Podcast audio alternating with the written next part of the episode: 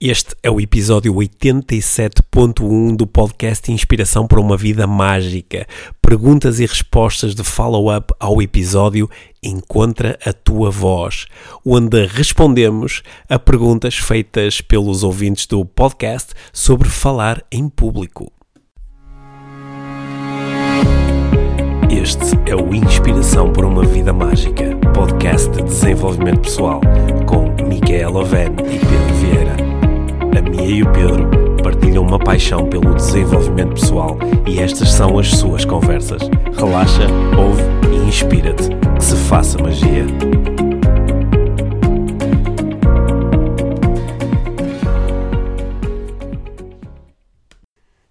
Olá, eu sou o Pedro e hoje não temos cá a Mia. Este é um episódio especial do podcast Inspiração para uma Vida Mágica. É um episódio um pouco mais curto e de follow-up ao episódio 87. Por isso é que lhe chamamos episódio 87.1. Se já ouviste o episódio 87, sabes que falamos sobre falar em público. E essa conversa que eu e a Mia tivemos durante aproximadamente 50 minutos despertou muitos comentários. Foi muito bom receber tanto feedback positivo em relação a este episódio. Claro que este é um tema que interessa a muita gente. E eu, melhor do que ninguém, eh, sabe quão importante é na nossa vida encontrar a nossa voz e ser capaz de falar em público, ser capaz de, numa reunião, numa apresentação, numa conversa com várias pessoas, de sermos capazes de exprimirmos a nossa opinião, sermos capazes de exprimirmos aquilo em que acreditamos, sermos capazes de falar sobre aquilo que nos vai no pensamento, sobre aquilo que nos vai na alma.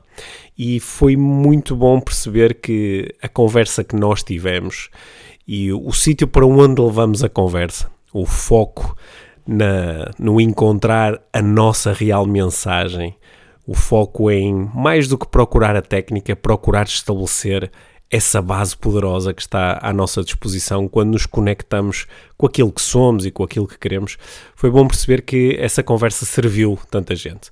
E decidimos abrir então aqui espaço para perguntas e uh, através do, uh, do Instagram uh, recolhemos uma série de perguntas que foram feitas por ouvintes aqui do podcast e também recebemos algumas outras perguntas por, por mensagem e até por e-mail. E então decidimos que estava na hora de explorarmos um novo formato aqui no podcast e se tudo correr bem nas próximas semanas vamos continuar a explorar este formato. Ou seja, depois dos episódios habituais que são lançados no domingo à noite, nós vamos eh, lançar, uh, sobretudo através do, do, das redes sociais, vamos lançar uh, um QA, perguntas, para depois um de nós, ou eu ou a Mia, podermos responder na, nos dias seguintes e podermos fazer um episódio especial, tal como este que estás agora a ouvir. Então, aquilo que eu me proponho fazer nos próximos minutos é responder algumas das perguntas que recebemos sobre o tema do último episódio, sobre falar em público. Não conseguirei, em princípio, responder a todas as perguntas, mas vou responder algumas e tenho a certeza que todas elas são, uh, são interessantes e as respostas que eu vou procurar aqui entregar, se tudo correr bem, vão ser interessantes também para ti. Quem sabe se não te podem ajudar a estar mais à vontade a falar em público, está bem? Então a primeira resposta que eu, a primeira pergunta que eu quero explorar veio da Kátia, que ouviu com muita atenção o podcast e fez uma pergunta extremamente interessante. A pergunta é se aquilo que realmente interessa é encontrar a minha voz, é conectar-me com quem eu sou, para que é que serve depois fazer um curso sobre falar em público? Eu acho que ela fez esta pergunta porque bem no finalzinho do episódio nós até falamos ali durante uns breves instantes no curso uh, Top Speakers que eu faço na Live Training. Eu acho que é uma ótima pergunta e até queria aqui a oportunidade para eu uh, entregar algo que acredito pode ser muito importante para ti. Sabes, é que Uh, uma coisa é estabelecer esta base, esta base poderosa. Outra coisa é desenvolver a técnica.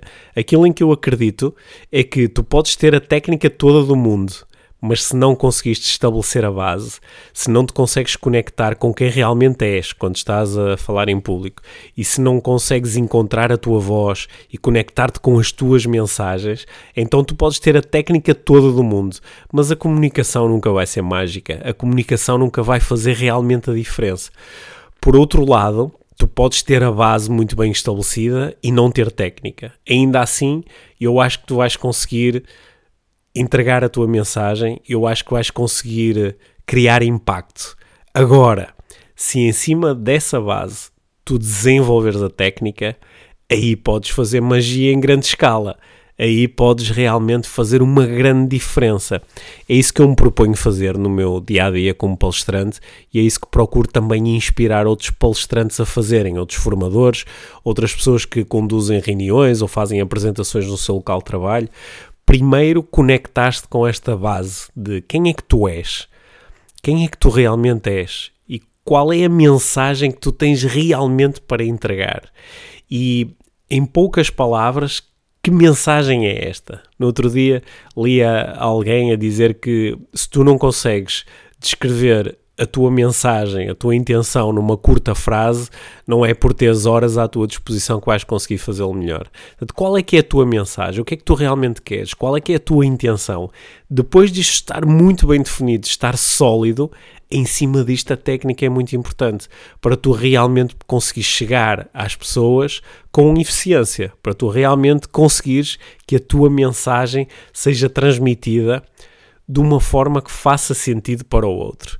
E é aí que entra o treino mais específico. É aí que, para mim, ao longo dos anos, entraram os treinos, as práticas, as estratégias do coaching, da programação neurolinguística, da hipnose, da comunicação hipnótica, da comunicação de influência. É aí que entram essas coisas todas. Só que aquilo que eu observo muitas vezes é que há uma atração natural pela técnica.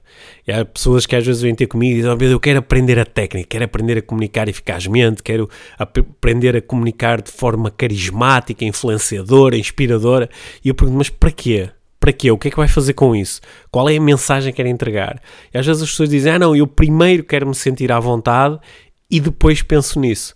Só que aquilo que eu tenho aprendido ao longo do tempo é que o processo é exatamente o contrário, que é primeiro foca-te na mensagem poderosa que tu queres entregar aos outros, na diferença que queres ser no mundo, na diferença que tu queres ser naquela reunião, a diferença que tu queres ser dentro da tua família, dentro da tua empresa, e depois de teres isso estabelecido, então vai buscar a técnica para poderes entregar essa mensagem da forma mais eficiente e inspiradora possível. Okay? Espero que a, a pergunta da Kátia tenha tenha ficado bem respondida. Vamos pegar aqui em algumas. Olha, a Rita Pereira faz uma pergunta bem específica. Qual o melhor formato para um discreto guião quando não temos PowerPoint e onde colocar? Bem, não ter PowerPoint é a minha especialidade. Eu uh, costumo brincar quando vou a um congresso, quando vou fazer uma apresentação numa empresa, uma palestra e me perguntam imediatamente onde é que está o meu PowerPoint. Eu digo uh, brincando que não sei fazer essas coisas, porque eu há muitos anos que uh, deixei de utilizar PowerPoint. Numa outra situação, posso utilizar slides com uma palavra-chave, duas palavras-chave, mas utilizar o, o, PowerPoint como o meu guião para me guiar ao longo da apresentação, há muito tempo que eu deixei de fazer isso, por uma razão muito simples. Quando o, o PowerPoint está acionado, a luz, a cor, o brilho da, da, da, projeção atrai o olho humano. E de repente eu tenho pessoas que estão super focadas num slide em vez de estarem focadas em mim eu sei que isso às vezes é a razão pela qual algumas pessoas utilizam o PowerPoint, é precisamente para distrair o olhar e para que não olhem para elas. Mas eu, como, como palestrante, como apresentador, eu quero que as pessoas olhem para mim, porque é olhando para mim que eu posso utilizar todo o meu potencial de comunicação, o meu corpo, as minhas mãos, a minha face, as minhas expressões. É por isso que eu não utilizo PowerPoint. A pergunta da Rita é: se eu não tenho o PowerPoint para me guiar e tenho que recorrer a um guião, como é que eu posso, como é que eu posso fazê-lo de uma forma discreta? E da forma como eu olho para a comunicação em público, eu não acho que não é preciso o guião ser discreto se eu tenho um guião, é? eu sei que algumas pessoas, acho que é um bocadinho old school, é? ter um, uns papelinhos, uns cartõezinhos, às vezes meio escondidos ali na palma da mão, E eu, eu acredito que se eu tenho um guião e se, se vou recorrer a ele, então devo fazer de uma forma explícita. Pode ser uma folha A4, pode ser um caderno. Eu às vezes pego no meu caderno de notas e recorro a ele enquanto estou à frente de um grupo. E claro que toda a gente percebe porque é que eu estou a olhar para o caderno porque está ali um guião, está ali informação, está ali uma ajuda qualquer. E não há problema nenhum nisso, não há problema nenhum nisso, a não ser que eu acredito que isso é um problema. E eu já vi muitas vezes apresentadores a fazerem 30 por uma linha para tentarem olhar sorrateiramente para um pequenino guião e toda a gente repara nisso e fica só esquisito. É mais fácil pegar numa grande folha A4, pegar num pegar num caderno e olhar para ele. É? E toda a gente percebe o que eu estou a fazer. Eu posso até dizer: olhem, este é o meu caderno onde eu tenho algumas notas sobre a apresentação que vos quero fazer agora. Não há problema nenhum, ninguém se chateia com isso. Ninguém vai pensar que o apresentador tem menos capacidade só porque ele tirou algumas notas. Pelo contrário. Em casos muito extremos, eu coloco folhas no chão. Por exemplo, se eu estiver num palco muito grande e uh, em que eu não, não, é fácil para mim ir buscar um caderno e depois pousá-lo, eu uh, escrevo folhas e coloco-as no chão. Mas não há problema nenhum em as pessoas perceberem que eu estou a olhar para as minhas notas. Nenhum. Esse problema só existe na cabeça do apresentador. Mal eu me liberto desse problema, aliás, a cabeça do apresentador é onde estão a maior parte dos problemas. Mal eu me liberto dessa concepção de que olhar para um guião não é assim muito bom e aceito que, ok, um guião é uma ajuda que me vai ajudar a fazer uma apresentação melhor. A partir desse momento, não há necessidade de ser discreto. Pode ser muito óbvio, não há problema nenhum. Aliás, a minha dica é isso que eu faço. É se eu usar um guião e eu falo abertamente sobre ele. Eu digo, isto que eu tenho na mão são algumas notas que eu tirei e que gostava de vos passar durante os próximos 30 minutos, por exemplo. Espero que isto tenha ajudado, Rita, a relaxar em relação a onde colocar esse discreto guião. Deixemos que o guião não seja discreto, que seja óbvio, e assim já não temos que nos preocupar com isso. Garanto que isto permite fazer uma letra grande. Às vezes as pessoas querem que o guião seja discreto, fazem uma letra tão pequenina que depois se vem à rasca para ler. No outro dia, uma, uma, dentro de uma empresa, um, um diretor da empresa estava-me a falar sobre uma experiência muito má que tinha tido. Ele foi fazer uma apresentação no congresso anual da empresa e uh, quis precisamente levar umas notas, mas quis pô-las num papelinho muito pequenino, um papelinho que, como a Rita propôs, fosse discreto fez uma letra muito pequenina e aquilo estava a correr às mil maravilhas, só que no dia da, do congresso ele eh, não levou os óculos com ele para cima do palco, não conseguiu ver nada, ficou super atrapalhado. Era muito melhor ele ter feito letras garrafais e simplesmente dizer: está aqui o meu script, estão aqui as cinco coisas que eu vos quero dizer a seguir. Deixa-me pegar aqui mais algumas perguntas. Ui, esta pergunta da, da Cláudia Ramos é uma pergunta forte. Como não tremer nessa situação? Como não tremer na situação de falar em público? Olhem, eu que já tremi muitas vezes a falar em público, tenho aqui uma proposta. Em vez de evitar tremer, porque se tu já tremeste a falar em público, sabes que é mesmo difícil parar essa tremideira. A partir do momento em que ela começa. A partir do momento em que o teu corpo está literalmente a vibrar, a tremer. Sentes as mãos a tremer, sentes o, o, uh, o peito a tremer, sentes as pernas a tremer. E quando isso acontece, a melhor coisa a fazer não é tentar parar a tremideira, porque isso é realmente difícil. A partir do momento em que o corpo entrou nessa vibração, é difícil, simplesmente porque eu quero parar a tremideira, fazer com que ela pare. A minha proposta é diferente dessa. A proposta é, primeiro, sabendo que a tremideira é, é fácil de perceber, sobretudo para nós, mas não para os outros. Eu sei isso porque várias vezes estive a tremer e no final de uma apresentação dizendo a alguém, epá, que estava mesmo atrapalhado no início, até me estava a tremer. Eu só digo, mas que engraçado, não deu para reparar. E eu ao fim de algum tempo percebi que esta tremideira só eu é que a consigo entender, não é? A não ser que pegue assim, no, não sei, no, numa chávena de café durante a apresentação e tenha ali a chávena a tremer em cima do pires. Mas a primeira, essa tremideira, ela normalmente não é muito óbvia para as outras pessoas. E aquilo que é mais importante fazer é atribuir um significado positivo a essa tremideira. Porque aquilo que eu fazia no início, quando comecei a falar em público, era estando a tremer, dizia: Ah, pá, se estou a tremer é porque estou nervoso, se estou nervoso é porque isto não vai correr bem. Mas eu aprendi a dar um significado positivo à tremideira, até porque a tremideira às vezes continua a acontecer-me. Quando eu sinto o meu corpo a tremer, a vibrar, eu digo a mim próprio: eu estou-me a preparar. O meu inconsciente está-se a preparar. Daí esta vibração. Repara como é difícil, diferente dizer vibração em lugar de tremideira. Em, em, vez de eu dizer que estou a tremer, digo que estou a vibrar, não é? E essa, a vibração é positiva, não é? Quando alguém vibra, tem à sua disposição os seus recursos. Experimenta fazer isso, Cláudia. Em vez de te perguntares como é que eu posso não tremer, pergunta de que forma é que esta vibração me vai ajudar durante a minha apresentação. E dá este significado positivo. Esta vibração significa que eu já estou preparada esta vibração significa que eu vou fazer uma apresentação com paixão. Esta vibração significa que eu tenho energia à minha disposição. Espero ter ajudado.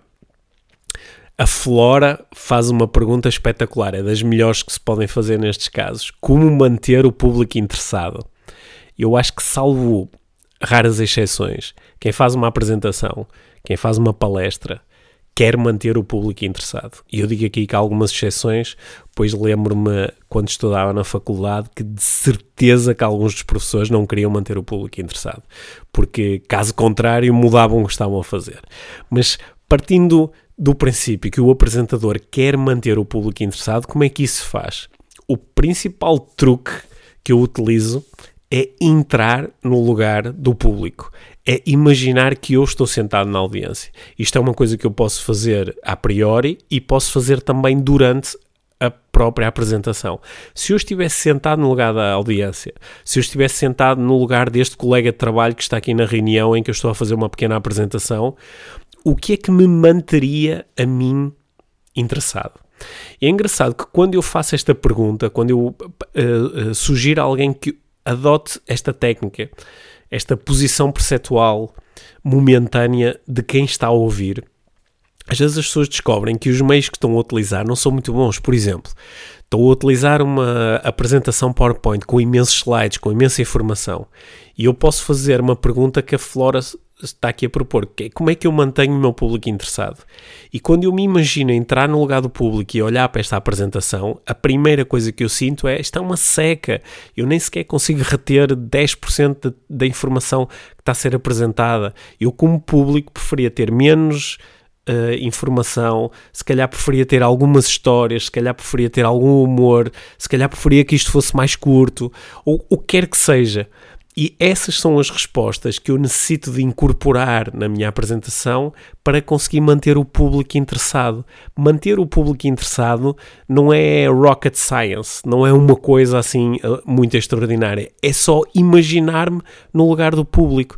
Por exemplo, quando eu estou num congresso que tem vários palestrantes, vários apresentadores, aquilo que eu faço é sentar-me literalmente na audiência e assistir às outras apresentações e reparar como é que o público, de que é que o público está a gostar, de que é que o público não está a gostar. Em que momento é que o público começa a agarrar no telemóvel e, e se dispersa completamente e deixou de prestar atenção? E vou tomando algumas notas mentais, mas na maior parte dos casos não é nada de muito surpreendente. Nós sabemos o que é que mantém as pessoas interessadas, porque nós sabemos o que é que nos mantém a nós interessados. Portanto, quando estivermos a preparar uma apresentação, a preparar um, um, um momento em que vamos estar à frente de uma equipa de trabalho, um, um, um excelente exercício perguntar a mim próprio o que é que eu gostava de ver. Se eu estivesse a assistir, o que é que eu gostava que acontecesse? O, como é, o que é que me ia motivar? O que é que ia mobilizar a minha atenção? E depois fazer um pouquinho disso. Garanto que o público vai estar mais interessado. A Cathy Simões pergunta o que fazer para não corar. Esta é boa. Eu acho que há algum tempo que não coro assim de forma muito óbvia, mas lembro-me bem, sobretudo assim nos tempos da escola secundária, de, nos tempos da faculdade e mesmo já no início do, do, do meu tempo como palestrante, isto acontecer com alguma frequência, eu ficar corado. E aqui o segredo é o mesmo da tremideira é que nós não coramos conscientemente. Eu nunca conheci ninguém que me dissesse: Ó oh Pedro, olha, olha para mim que agora eu vou corar. Isto é um processo inconsciente. E como em todos os processos inconscientes, depois do processo acontecer, eh, é muito difícil eh, controlá-lo, é muito difícil alterá-lo só utilizando a vontade consciente. A minha proposta é exatamente igual à da termideira, que é mais importante do que arranjar uma forma de evitar corar, é estar tranquilo com o facto de podermos corar. E se isso acontecer, darmos um significado positivo. Quer dizer que o meu inconsciente está envolvido com este momento. Quer dizer que o meu inconsciente reagiu a este momento. E, primeiro, a maior parte das pessoas nem sequer repara que eu estou a corar, e mesmo que reparem, mesmo que eu sou uma daquelas pessoas que ficam a cara mesmo muito vermelha, isso só se torna num problema se se tornar num problema para mim. Se eu simplesmente corar e continuar com a minha apresentação, ou corar e mostrar que estou completamente à vontade com isso. Dizer, opa, olha, essa pergunta foi tão poderosa que eu até fiquei corado. Se eu simplesmente incluir isso com naturalidade no meu discurso, isso não se transforma num problema para a minha audiência. É, eu, eu, eu, ao longo dos meus anos, eu já fiz, há uns tempos estive a contar, eu já estive mais de mil vezes em palco, já estive mais de mil vezes à frente de grupos, já estive mais de mil vezes na situação de ser aquele para quem toda a gente está a olhar. E uma das coisas que eu aprendi, em, e em relação à, à qual eu estou muito seguro, é que o grupo, a audiência, tende a atribuir às coisas o significado que o apresentador lhes atribui. Okay? Exemplo extremo: eu estou a fazer uma apresentação e de repente toca um alarme, toca uma sirene. É. Se eu continuar a fazer a minha apresentação, as pessoas rapidamente esquecem que aquele momento aconteceu. Mas se eu mostrar perturbação, se eu de repente ficar distraído, se eu de repente perguntar, bah, o que é que está a acontecer, as pessoas vêm atrás da minha preocupação. Se há, um, se há, por exemplo, se eu estou a utilizar um projetor ou estou a utilizar algum pedaço de tecnologia que deixa de, de funcionar, a luz vai abaixo, já me aconteceu várias vezes, acontece alguma coisa, o grupo só reage se quem está à frente do grupo reagir. E vocês podem testar isto até ao limite. Se eu corar, se eu tremer, se, se eu tropeçar, se eu, se eu gaguejar, se eu me esquecer do que ia dizer a seguir, isso só se torna relevante se eu lhe der relevância. Se eu simplesmente é, brincar até com isso, dizer, olha, isto era, era Estou tão entusiasmado que até me esqueci daquilo que ia dizer a seguir. Se eu com naturalidade lidar com o que é que seja que aconteça, é com naturalidade que as pessoas do outro lado recebem aquilo que acontece também. Okay? Eu, eh, como vocês eh, conseguem ouvir, eu gosto mesmo de falar. Já vou aqui em 20 e tal minutos e hoje nem tenho aqui a, nem tenho aqui a, a minha para me para, para ocupar uma parte do tempo. Olha, mais uma pergunta. A Maria Cecília pergunta-me como ficar desinibido. Eu acho que isso é uma das, das questões principais que quem não está muito à vontade a falar em público tem, que é como é que eu me posso desinibir, como é que eu posso estar à vontade. E isto quer dizer, em princípio, que se eu não estou desinibido, estou inibido. Quer dizer que se não estou à vontade, estou, estou provavelmente tenso.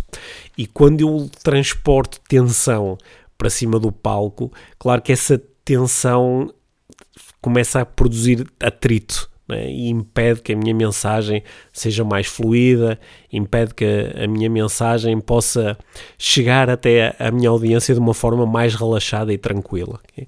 Mas mais uma vez, reparem, a, a tensão é natural quando eu estou à frente de um grupo. Quando eu estou à frente de um grupo, eu estou a lidar com os dois medos existenciais de que nós falamos no episódio 87: o medo de não ser amado e o medo de não ser suficiente. O medo de não ser amado é o medo que eu tenho de não ser eh, reconhecido, aprovado, o medo de ser rejeitado pelos outros. E o medo de não ser suficiente é um medo muito meu, é o medo de eu não sentir que sou capaz, o medo de eu não sentir que sou suficiente de conseguir alguma coisa que é importante para mim. E estes dois medos, eles estão ampliados quando eu estou à frente de um grupo. Portanto, a tensão, a inibição, é uma consequência natural de eu me estar a expor a esses medos. Só que que significado é que eu dou a isso? Porque se eu der um significado do género, ah pá, eu estou inibido, eu não vou conseguir, eu não vou fazer um bom trabalho, eu não vou conseguir explicar, eu vou ficar atrapalhado, isto não vai correr muito bem.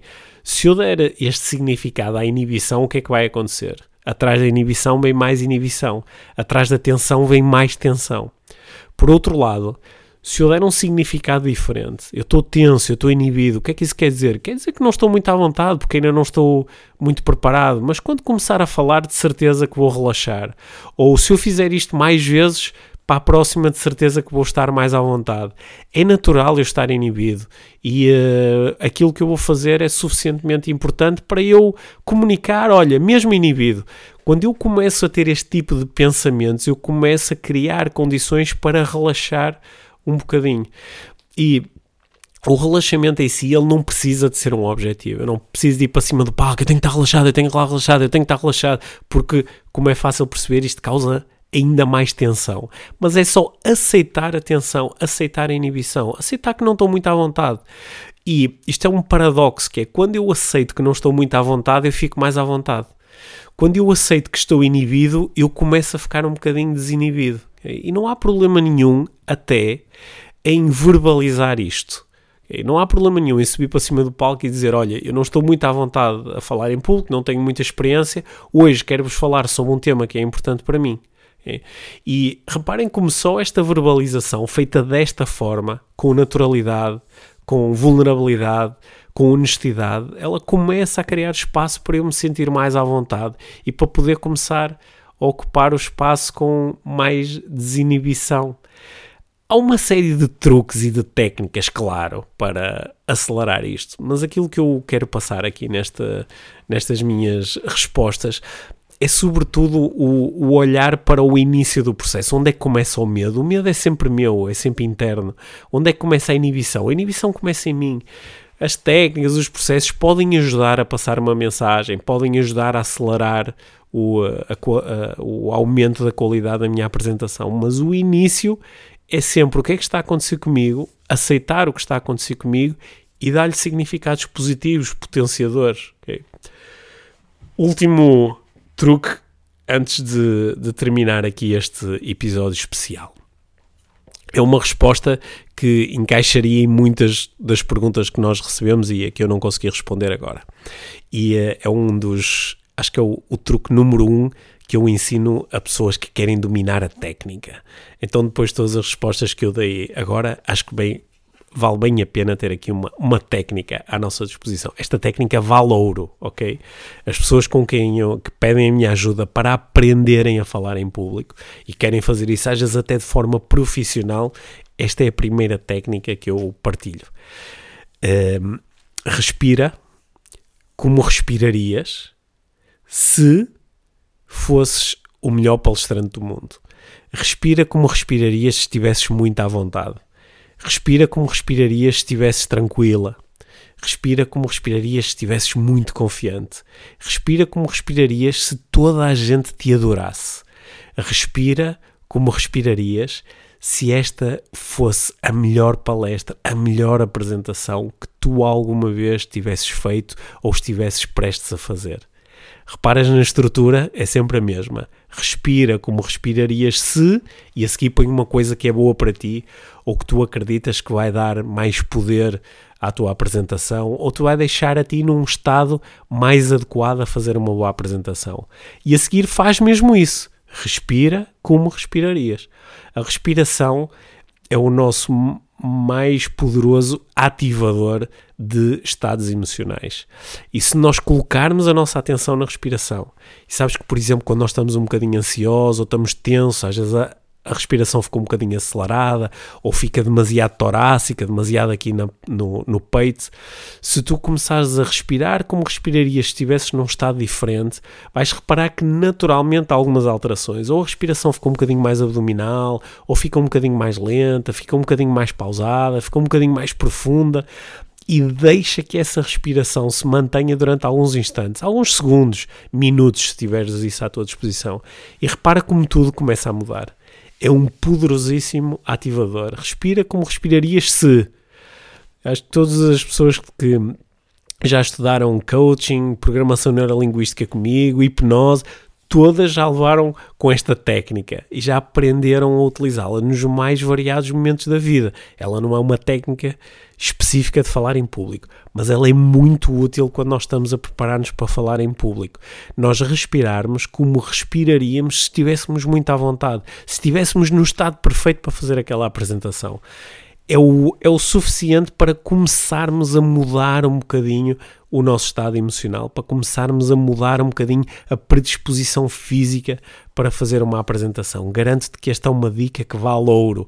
Utiliza e vais estar um bocadinho mais perto do sítio onde tu queres estar quando falas em público. Lembra-te também que o treino é aqui muito importante. O treino, a repetição. Há pessoas que me dizem que não estão muito à vontade a falar em público e não o fizeram assim tantas vezes na vida. E uh, isso às vezes também é um bocadinho injusto, não é? Ah, eu não estou tão à vontade como aquela outra pessoa. Aquela outra pessoa que já é um profissional ou que fala há 10 ou 20 anos em público. Quando eu só treinei 3 ou 4 ou 5 ou 10 vezes e nunca me expus muito a esse tipo de ambientes, sabes? É quase como um jogador de futebol dizer: Ah, eu não sou tão bom como aqueles jogadores que jogam na seleção nacional e eu que comecei agora a jogar e ainda só fiz meia dúzia de treinos. Isso não faria sentido também não faz sentido quando se trata de falar em público.